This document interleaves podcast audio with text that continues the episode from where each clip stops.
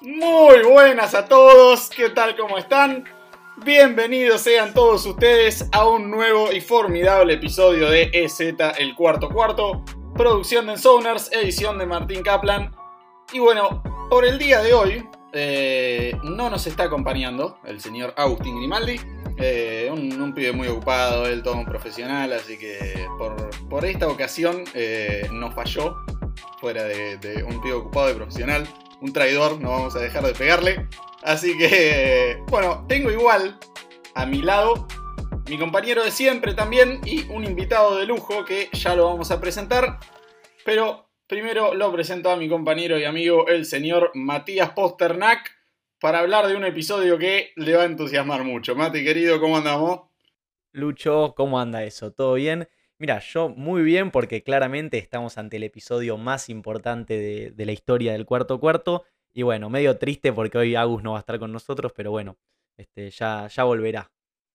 Bien, sí, eh, me gusta que, que, los dos hayan hecho una ridícula introducción del episodio de su equipo, tal como Agus dijo que era el episodio más esperado de la temporada. Pero bien, lo cierto es que sí, que nos encontramos ante el episodio de los New York Jets y como tal nos acompaña directo desde España un también amigo de la casa, miembro de Ensoners y miembro también de New York Jets Noticias. Hace un podcast en España, ya les, les contará al respecto. Estoy hablando del señor Pablo González. Pablito querido, ¿cómo andás? Y muy bienvenido al cuarto cuarto. Muchas gracias, Lucho. Eh, muy bien, muy contento de estar aquí, como dice Mati. Eh, muy contento de estar en el episodio más importante. Yo diría segundo, porque el más importante será el que hagamos cuando ganemos esta próxima Super Bowl. Así que nada, un auténtico placer estar aquí con vosotros dos. Bien, bien. Eh, linda mufadita metiste ahí, pero vamos a arrancar con esto. A ver, los Jets entraban a esta off-season como posiblemente uno de los equipos más atractivos, por no decir el más atractivo, siendo uno de los tres que contaban con mayor espacio salarial en toda la NFL. Tienen un capital de draft gigantesco, entre lo que se destacan la segunda pick, la número 23 y la número 34. Así que, bueno, ya estamos bastante, bastante avanzados en esta offseason. La mayoría de los free agents ya se han ido del mercado. Y estamos cada vez más cerca del draft. Así que antes de, llevarte por el draft, Pablito, te voy a preguntar, ¿qué opinas de lo que hicieron los Jets con todo ese espacio salarial que tenían? Todos los refuerzos que trajeron, ¿te parece que fueron los correctos? ¿Hubieras priorizado otras posiciones, otras áreas?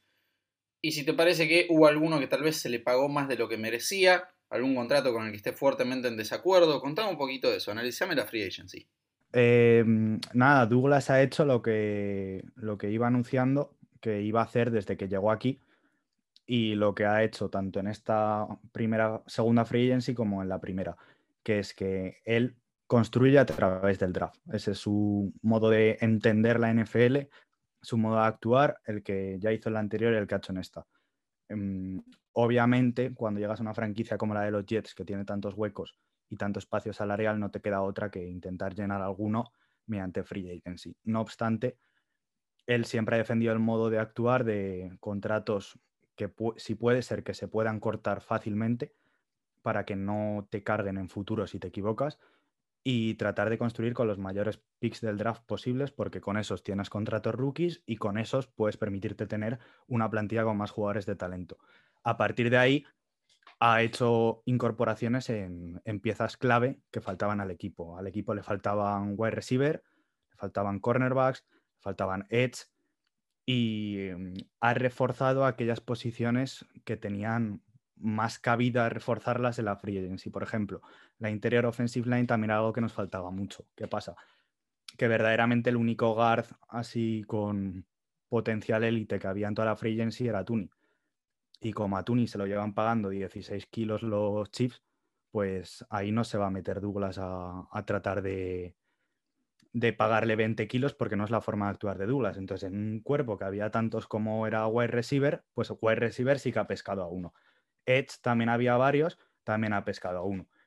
creo que me ha sorprendido un poco porque no, no me parece que haya sobrepagado, me parece que ha pagado un precio justo, pero esto es novedad en Douglas, porque en la anterior Free Agency hizo contratos muy básicos de gente eh, que digamos de segundo nivel y esta vez sí que se ha traído a un par de gente de nivel primero, pero sin sobrepagar. Ese es el modo de actuar de Douglas y creo que es lo que ha hecho y estoy contento con cómo lo ha hecho. Ahora es donde empieza su verdadero espectáculo, que es el draft, así que aún nos queda lo mejor, pero estoy contento con lo que ha hecho.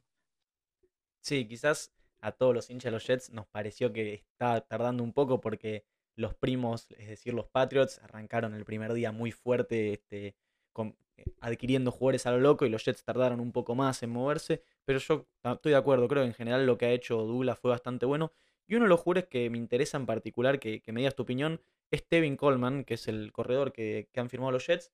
Porque bueno, este, después de lo que fue la temporada pasada con Frank Gore como corredor titular, eh, claramente los Jets tenían que reforzar esa posición y podía ser o en agencia libre o en draft. Y nada, quiero que me qué, qué te parece la firma de Coleman y si sentís que también van a ir a buscar a alguien en el draft más allá de haber tomado a Perain en el, en el draft pasado. Mm, pues la verdad es que es uno de los puntos más interesantes de esta free agency, Mati, porque no sabía de qué manera iban a intervenir, porque claro, es lo que dices, podrían haber ido por, no un Travis Etienne o algo así en el draft, que muchos lo, lo planteaban en los mocks y demás. No creo que lo hagan, yo creo que por ahora, para este año, dan por cubierta la posición de running back, como mucho algún proyecto de cuarta, quinta ronda, algo así, pero no de los primeros ni mucho menos. Eh, ¿Por qué? Porque habiendo tantos agujeros como tiene, eh, tiene dos proyectos interesantes que ha, renovado a los dos, como son Adams y Tay Johnson, que es una pena porque me gustaría haberles visto más a los dos, porque si bien son chicos que venían con cero renombre de aquí, en las pocas oportunidades que tuvieron, que fue más que nada en pretemporada, les dieron oportunidad de jugar, les dieron durante la, la off-season oportunidad de mostrar y me gustó lo que hacían. Me, pareció, por ejemplo, en el caso de Tay Johnson, que era mucho más diferencial que Livion Bell. Livion Bell estaba aquí y, joder, decías, cuando tiene un agujero va y bien, pero era incapaz de conseguir yardas después del contacto. Me parecía que de verdad, cuando yo veía a Tay Johnson, digo, me llama más la atención que Livion Bell. Y la pena es que como Gates estaba enamorado de Frank Gore, porque era Gates, siempre que podía ponía a Frank Gore, que además ya tenía una edad que no estaba en situación para hacer eso, porque Gore ha sido una de las, pues una leyenda de, la NFL, pero ya no está como para tener tantos acarreos como tuvo este año. Y es una pena porque creo que esta obsesión de Gates ha cortado un poco la trayectoria de estos dos chicos. Entonces, si juntas estos dos chicos con, eh, ya, digo, Coleman, el running back que hemos traído de la Free Agency, y Perain, que lo draftó el año pasado. Yo creo que Perain lo quiere un poco para hacer el papel que hacía Powell en sus años, que es ese que te da, pues, constantemente, que no te va a ser un, un running back uno, ni mucho menos, ni aspira a eso, pero sí a ser ese running back de franquicia que siempre te aporta un poco en todos los partidos y yo creo que ese es el papel que va a cumplir Perain. Luego creo que tiene a esos tres, otros tres que he nombrado, para que uno, con suerte, dé un paso adelante y tiene una rotación bastante buena, que no es un cuerpo élite, por supuesto, pero con todos los huecos que tienes, yo creo que, va a tirar por intentar llenar otros huecos que tiene, que son muchos, y tratar de darle una oportunidad a uno de esos tres a ver si hay suerte y sale. Y si no, el año que viene, no tengo ninguna duda de que sí que irá por uno, porque en el sistema que va a implantar Lefler, establecer el juego de carreras básico. Entonces, si este año no lo consigue con lo que tiene, irá por otro. Pero creo que le dará la oportunidad a los tres que, ya tiene aquí en la casa y no intentará reforzar a través del draft. No sé cómo lo veis vosotros, igual tenéis eh, una opinión diferente. No, sí, yo estoy bastante de acuerdo. Creo que lo que hizo Gaze fue un espanto la temporada pasada. Este, pero bueno, mejor dejarlo en el pasado eso y no, no recordarlo más y mirar ahora hacia el futuro. Este, como decís, yo tampoco creo que tomen un corredor en este draft, por lo menos no en las primeras rondas. Este, bueno, se sabe que en la primera ronda con el pick número 2 es casi un hecho que los Jets van a, van a tomar a Zach Wilson, el quarterback. Pero además de eso, tienen el pick 23, eh, cortesía acá de, de, Lucho y de Seattle. Y también, bueno, el 34 que nos pertenece en la segunda ronda. Quiero saber qué harías vos con esos picks, porque los Jets tienen un montón de necesidades en este, en este plantel actual. Y bueno, se habla mucho de que pueden ir por un cornerback o por un liniero ofensivo. Este, nada, quiero, quiero tu opinión sobre qué hacer con estos dos picks que son bastante altos, la verdad.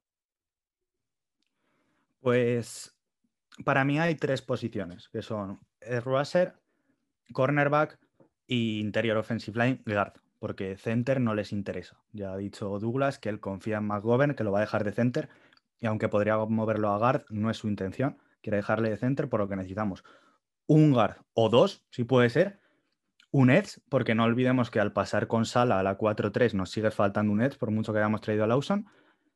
Y cornerback nos falta, porque si bien tenemos un par de proyectos ahí, sigue faltando ese cornerback referencia que, mm, que, es tan importante la NFL de hoy en día que se encamina tanto al pase. Entonces, esas tres posiciones deben ser reforzadas en las primeras rondas del draft, como sea. Como tú has dicho, la primera será un quarterback casi seguro con el pick número 2, que será Wilson. Mm, si no, puede ser otro, pero bueno, tampoco nos vamos a meter a eso. Eh, y con las dos siguientes, yo creo que ni Douglas sabe qué va a coger en cada una. Verá cómo va el draft, tendrá su listado de los que creen que compensan, igual que lo tenemos todos. Y si llega em, un Ed Rusher que él considera que se puede coger con la segunda ronda de nuestro draft, lo cogerá. Si no quedan Ed Rushers, no pasa nada. Cornerback, ¿quién es el mejor cornerback? ¿Merece la pena cogerlo con este pick? Perfecto, lo cogemos. ¿No merece la pena? Vamos a la siguiente. Lo que pasa es que tenemos tantas necesidades que mm, yo creo que va a ir al mejor que haya disponible en todos los huecos premium que tenemos que llenar, porque son posiciones muy importantes, tanto cornerback como edge, como guard. Son todas posiciones tan importantes que verdaderamente tenemos que reforzarlas todas. Entonces, creo que es más importante coger gente de calidad en el pick que tienes que el decir, no, sí o sí, primero tiene que ser el guard, luego el rusher, luego el cornerback. Joder, si no te quedan el rusher premium con la segunda ronda, pero sin embargo tienes el segundo mejor cornerback del draft porque se les ha ido la olla y nadie lo ha cogido, pues vea por el cornerback, ¿sabes? Ya reforzarás lo otro luego. Yo creo que esa es un poco la, idea que tiene Douglas. Tendrá bien marcado dónde cree que vale cada uno y eso será lo que haga. Y si no tiene ninguno de los tres, hará trade down. Pero vamos, se me haría dificilísimo que, por lo menos en el segundo pick de los Jets, no hubiera un jugador premium de los mejores del draft en una de esas tres posiciones. No, no, sé cómo lo veis vosotros, pero yo creo que ese es un poco el enfoque que podría seguir Douglas. Bien, lo que veo yo acá es que Joe Douglas tiene un, gran asesor para llevar ahí a la draft room el, día del draft. Eh, espectacular el análisis, Pablo, pero déjame llevarte tal vez por un pequeño desvío por otro lado. Se hablaba mucho antes de comenzar la offseason y tal como dije, los Jets entraban a la misma como uno de los equipos más interesantes de que una de las posibilidades, una de las vías para comenzar esta reconstrucción era tradear esa segunda pick y construir alrededor de Darnold. Sabemos que eso ya no es una opción. Sam ha sido enviado a Carolina para jugar con los Panthers. Entonces, contame un poquito, ¿qué te pareció esto? Si vos en algún momento consideraste, en efecto, la vía de reconstruir alrededor de Darnold, y si te parece que lo que consiguieron a cambio de él es un precio justo. Has abierto eh, eh, el cajón, eh, el cajón más malo de todos los Jets, ¿eh, Lucho? Bueno, em, voy a empezar diciendo que creo que la decisión está acertada. que no quita que piense que Darnold tiene potencial que podría desarrollar. Yo creo, sinceramente, que lo tiene todo en, en Carolina para hacer las cosas bien y ojalá le vaya bien. Pero el problema es que se le acaba el tiempo y con se le acaba el tiempo, no me refiero a que en Carolina no le vayan a dar la oportunidad, sino que se le acaba el tiempo del contrato rookie y no ha podido demostrar absolutamente nada. Ahora, le podrás echar la culpa a Adam Gaze, le podrás echar la culpa al coordinador ofensivo, le podrás echar la culpa a su padre que no le estuvo entrenando correctamente, pero el caso es que la NFL es algo más que, que dedicarte a decir la culpa la tiene este, la tiene el otro. En la NFL, si no demuestras, te vas a tu casa. Y el problema es que es un negocio. Y aunque Douglas y todos los de los Jets confiábamos en Darnold y seguimos creyendo que Darnold puede ser un quarterback bueno en la NFL, la realidad es que no ha demostrado nada, que le quedaba un año de contrato más la opción de quinto año y que de repente te plantas en que estás en el pick número 2, que tienes un Zach Wilson que, encaja perfecto en el tipo de, de ataque que quiera montarle Flair y que, y que a ese empiezas con un contrato rookie y tienes que reconstruir todo el equipo. Entonces, claro, es más fácil reconstruir el, equipo si le pagas mm, dos duros a, a Wilson que si le tienes que pagar 19 millones el año que viene a, a Sam Darnold para que luego encima, durante estos dos años, tendría que ver si merece la pena darle un contrato a largo plazo o no y tiene que demostrarlo con un equipo igual de malo que el que no ha conseguido demostrar absolutamente nada en los tres años anteriores. Entonces, para mí la decisión es correcta, pero no quita que luego venga alguien y me diga, no, mira, pero si Sam Darnold lo ha hecho perfecto en Panthers, os equivocabais. No, no, si yo creo que lo va a hacer bien. Pero a la vez creo que los Jets hacen bien en, en quitarse de él. Y creo que el precio se ha hablado mucho que si muy caro, muy barato, he oído de todo. Para mí es un precio justo, justo tirando a bien para Jets. Y me explico, viendo los números que ha tenido Sam Darnold desde que llegó a Jets, lo mejor que puedes decir en cuanto a números, ¿eh? sin valorar el equipo que tenga alrededor ni nada, los números son por debajo de la media de quarterbacks. Y hay números como y estadísticas que demuestran que Darnold no ha hecho las cosas bien por mucho que, hables del equipo que tenía alrededor, que obviamente no era bueno, pero aún así hay estadísticas que dejan aparte el equipo y que demuestran que no ha hecho las cosas bien. Incluso hay partes del juego en las que vemos que ha dado un paso atrás con respecto a, su primer año, y eso es algo muy grave en un quarterback de tercer año. Así que creo que Panthers paga un precio justo, pero paga un precio justo por su potencial, no por el quarterback que es ahora, sino por el quarterback que puede ser en el futuro. Y en ese sentido me parece que una segunda ronda era lo mejor que podíamos obtener. Y además, Douglas ha sacado una cuarta y una sexta, pues solo por Douglas. Ya demostró que sabía hacer las cosas bien en, eh, con el trade de Jamal Adams y lo ha vuelto a hacer. Pero dicho esto, no creo que haya ningún perdedor en este trade. Creo que tanto los Jets como los Panthers, como especialmente Sam Darnold, salen ganando en este traspaso. Muy de acuerdo con todo lo que decís. El único perdedor acá es Teddy Bridgewater, me parece. Este sí, Sam yo lo banco, a mí me gusta, es un jugador que tiene un potencial enorme, solamente 23 años y ya 3 años de experiencia en la NFL, pero eso no quita que su tiempo con los Jets, la verdad, jugó muy mal. Ninguna de las tres temporadas pudo jugar todos los partidos, que es algo que a mí me, molestó bastante este año tras año. Y bueno, para mí el gran problema de quedarse con Darnold es qué, qué pasaba si el primer partido tenía un par de free and outs o al, entretiempo los Jets iban perdiendo por varios puntos porque la gente esta temporada va a estar en la cancha y lo iban a, lo iban a buchear, entonces hubiera sido una situación muy complicada, mejor entrenador nuevo, este, resetear, volver de cero con quarterback nuevo. Y bueno, ya que hablamos del entrenador nuevo, déjame preguntarte, Pablo, ¿qué expectativas tenés de esta temporada? Porque, bueno, obviamente Sales es uno de los entrenadores que era más requerido cuando había seis o siete posiciones abiertas. Es un tipo que llega con un montón de, laureles, digamos, a los Jets, porque su defensa en 49ers fue tremenda. Obviamente no vamos a esperar pasar de, ser lo que fuimos el año pasado a los 49ers del 2019, 13-3. Pero bueno, yo creo que se puede esperar y te veo bastante ilusionado por lo que dijiste de una buena temporada. Sí, Mati, sin duda. Eh, la ilusión es grande. Y lo que dices tú, la ilusión no es grande de decir, mira, el año que viene estamos en la Super Bowl, sí o sí, ya me veo eh, levantando el Lombardi. No, la ilusión es grande porque venimos de una década de no pisar los playoffs. Y no estoy diciendo que esta temporada vayamos a, pisar los playoffs, de hecho me parece muy difícil. Pero la ilusión de la afición de Jets, supongo que tú eh, coincidirás conmigo, Mati, es más por el hecho de decir, se están haciendo las cosas bien, por primera vez en mucho tiempo, el hecho de decir, tenemos un general manager que parece que es competente, que venimos de una época de McCagnan horrible. Eh, tenemos un head coach que ilusiona. Lo que tú dices, yo me acuerdo cuando se anunció el fichaje de, de Gaze, que parecía que salvo los Johnson, todos, todos en Nueva York sabíamos que lo de Gaze no iba a funcionar. Sin embargo, con Sala, la inmensa mayoría de la gente está contenta. Es alguien con renombre en la liga, que la gente quiere venir a jugar para él eh, mismamente Lawson, el edge rusher que hemos firmado, en sus declaraciones le preguntaron por qué querías venir aquí, por qué quería venir aquí, porque estaba Sala, porque quería jugar para Sala, porque quería jugar a la de Cunningham Williams. Entonces, son esas cosas que ves que te van ilusionando.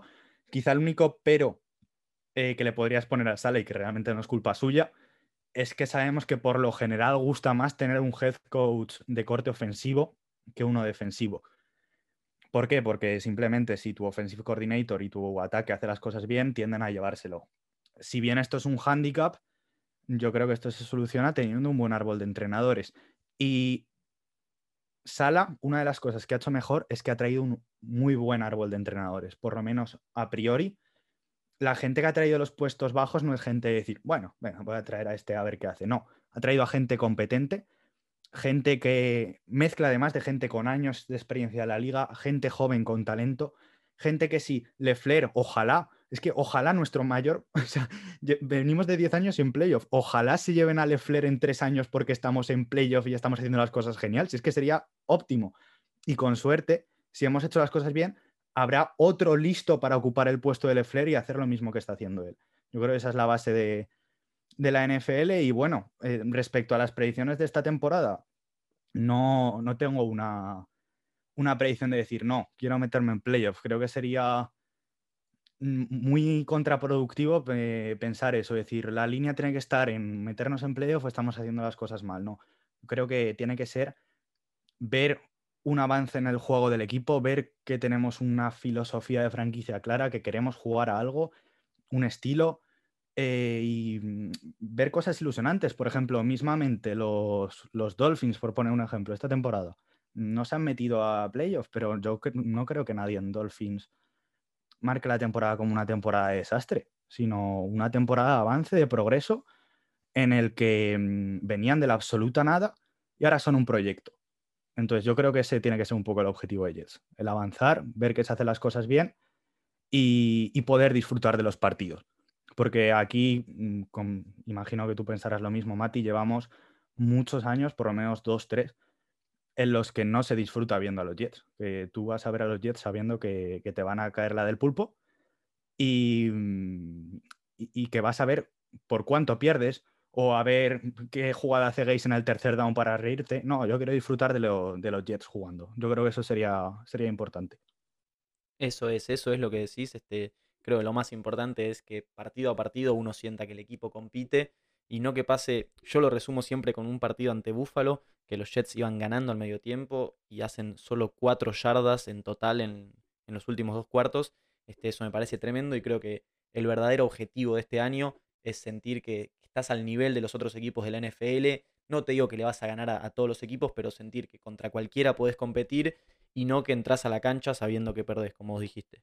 Sí, sí, sin duda. Es que al final es lo que decíamos. Eh, son ya muchos años de, esta sensación. Entonces yo entiendo que si nos está escuchando un fan de Chips, diga, joder, pues vaya, vaya objetivos. Bueno, pues, pues puede ser, pero al final eh, tampoco me parece que sería la solución pagar contratazos y habernos endeudado hasta las cejas ahora para meternos en wildcards este año y luego tener el cap destrozado en los años siguientes. Creo que es más sabio y más inteligente ir construyendo poco a poco a través del draft, ir recuperando la ilusión en la gente y que no nos olvidemos, el fandom de Jets eh, es uno de los más fieles de, la liga, siempre han estado allí eh, junto al equipo y, no sé, y la verdad es que no creo que se merezcan tantos años de, penurias y ojalá acertemos con el quarterback y ojalá podamos volver a disfrutar de, los partidos, que creo que es lo que nos merecemos todos y a lo que ojalá vayamos encaminados. Bueno, impecable entonces, acá están los, los fanáticos de Jets ahogando juntos sus, o bueno, compartiendo sus penurias, digamos. Eh, pero, bien, Pablito, tras todo este análisis que hemos hecho, vamos a ponerle un poco de números, vamos a, a terminar un poquito con la subjetividad y agregarle objetividad. Vamos a hacer las predicciones para la próxima temporada. Los Jets enfrentan el siguiente calendario para la temporada 2021, por supuesto el este de la AFC, van también contra el sur de la Americana y de la Nacional, los Jaguars, los Broncos y con este décimo séptimo partido, los Eagles, equipo al que, como bien recordaba Mati en el episodio anterior, nunca les han ganado en 11 partidos. Así que veremos si pueden revertir esa racha. Contame un poquito ¿Qué, predicción tenés? Nos dijiste que no los ves llegando a playoffs, pero tal vez un récord ganador, un 8-8, un 9-7.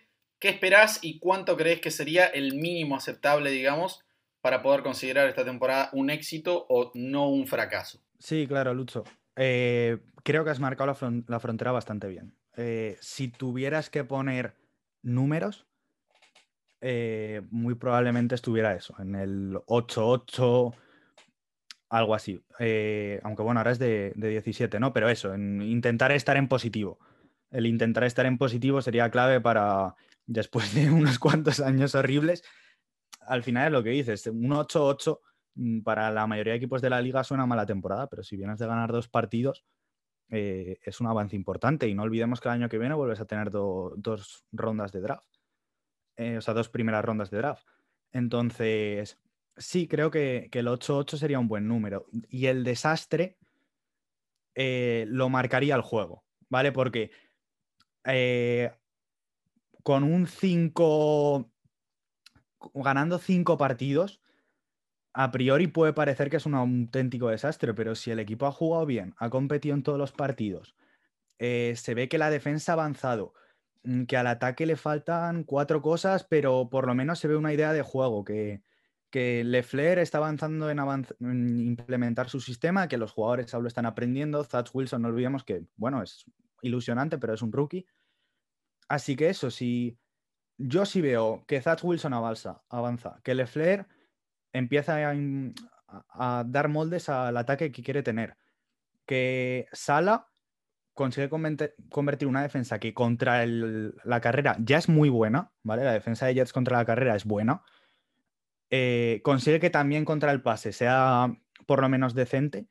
Yo creo que ya habríamos avanzado mucho. Entonces, si todo eso se cumple y ganas cinco partidos, no lo calificaría de desastre. Si bien obviamente mm, quiero un poco más porque me parece que el calendario de Jets de este año es más sencillo que el del año pasado, porque el del año pasado era uno de los más complicados posiblemente que hemos tenido últimamente. Eh, creo que podemos aspirar a más. Creo que lo ideal, como mucho, mucho, mucho, creo que podríamos aspirar mm, nueve, diez victorias y te pones en lo máximo. Eh, y en lo mínimo, pues cuatro, eh, cinco, algo así cualquier cosa por debajo de 4, ahí ya sí que me parecería un absoluto desastre.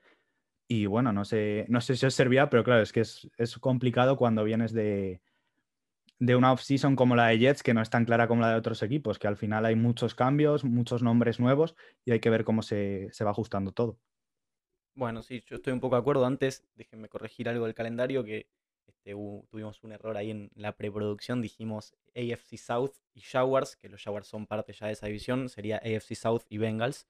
Este, sí, yo creo que lo más importante de los Jets, como bien marcábamos, es competir en la mayoría de los partidos y a mí personalmente me gustaría mucho jugar partidos importantes que signifiquen algo en noviembre, diciembre, o sea, no llegar a esa etapa ya con la temporada cerrada, condenado, pensando en qué pick vas a tener el año que viene, sino, qué sé yo, quizás no te digo aspirar a playoffs y decir, bueno, vamos a entrar a playoffs, pero mirar de reojo quizás el séptimo lugar, ¿por qué no el sexto? Y pensar que tenemos chances, que creo que para eso es importante, con, llegar a 8 o 9 victorias se puede soñar, este, pero sí, lo más importante, como vos decís, es ver que los jugadores mejoran y que, el equipo tiene una identidad.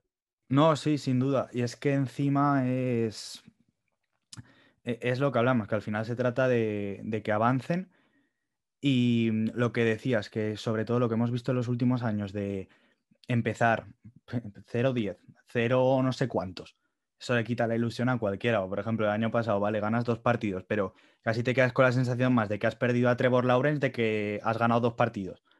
Entonces, eso de llegar compitiendo en los meses finales, joder, es muy bonito, ¿sabes? Aunque sepas que las posibilidades de playoffs son casi nulas.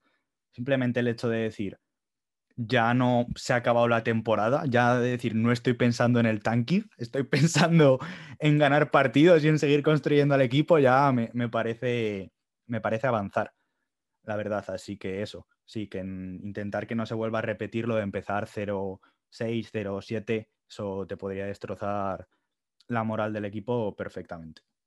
Bien, completísimo el análisis que nos han dado acá los dos fanáticos de los New York Jets. Yo vengo a dar las, opiniones desde la NFC West porque Agus, si bien no pudo estar hoy con nosotros, no nos abandona, nos sigue teniendo presentes, sigue siendo parte del cuarto cuarto y nos pidió que diéramos su predicción para esta temporada de los Jets. Él los tiene con un récord de 6-11 y lo cierto es que yo no me alejo demasiado, yo me inclino más por un 7-10 pero por ahí ando. Así que, bueno, sí, eh, les, deseo por, por el bien de ustedes y por su felicidad que sea un poquito más, que lleguen, como dijo Mati, a esas últimas semanas jugando por algo y no estar pensando ya en quién va a ser su próxima pick de primera ronda del draft. Así que, bueno, sin más que agregar, Pablo, muchísimas gracias por haber participado de este episodio. Y recordanos también para que te sigan eh, tu cuenta de, Twitter y el podcast. No, sí, un gusto estar aquí. Siempre es divertido hablar de Jet, sobre todo en, esta fase, la off-season, que yo creo que es un poco donde podemos dar más juego últimamente. Así que, nada, encantado de estar aquí. Eh, la verdad, un gusto, Lucho, Mati. Y me podéis seguir tanto en Twitter como en el podcast, YouTube y demás, como arroba New York Jets Noticias, en el que pues eso comento un poco toda la actualidad de Jets y, demás. Así que si os interesa el equipo, eh, podéis seguirme a mí, eh, por ahí.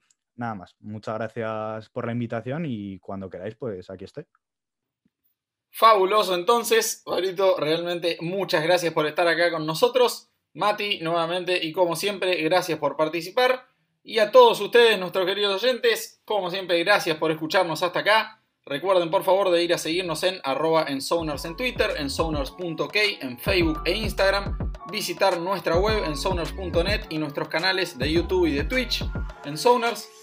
Así que eso, sin más que agregar, muchísimas gracias a todos por estar acá y nos volvemos a encontrar para el próximo episodio de El Cuarto Cuarto. Abrazo grande para todos.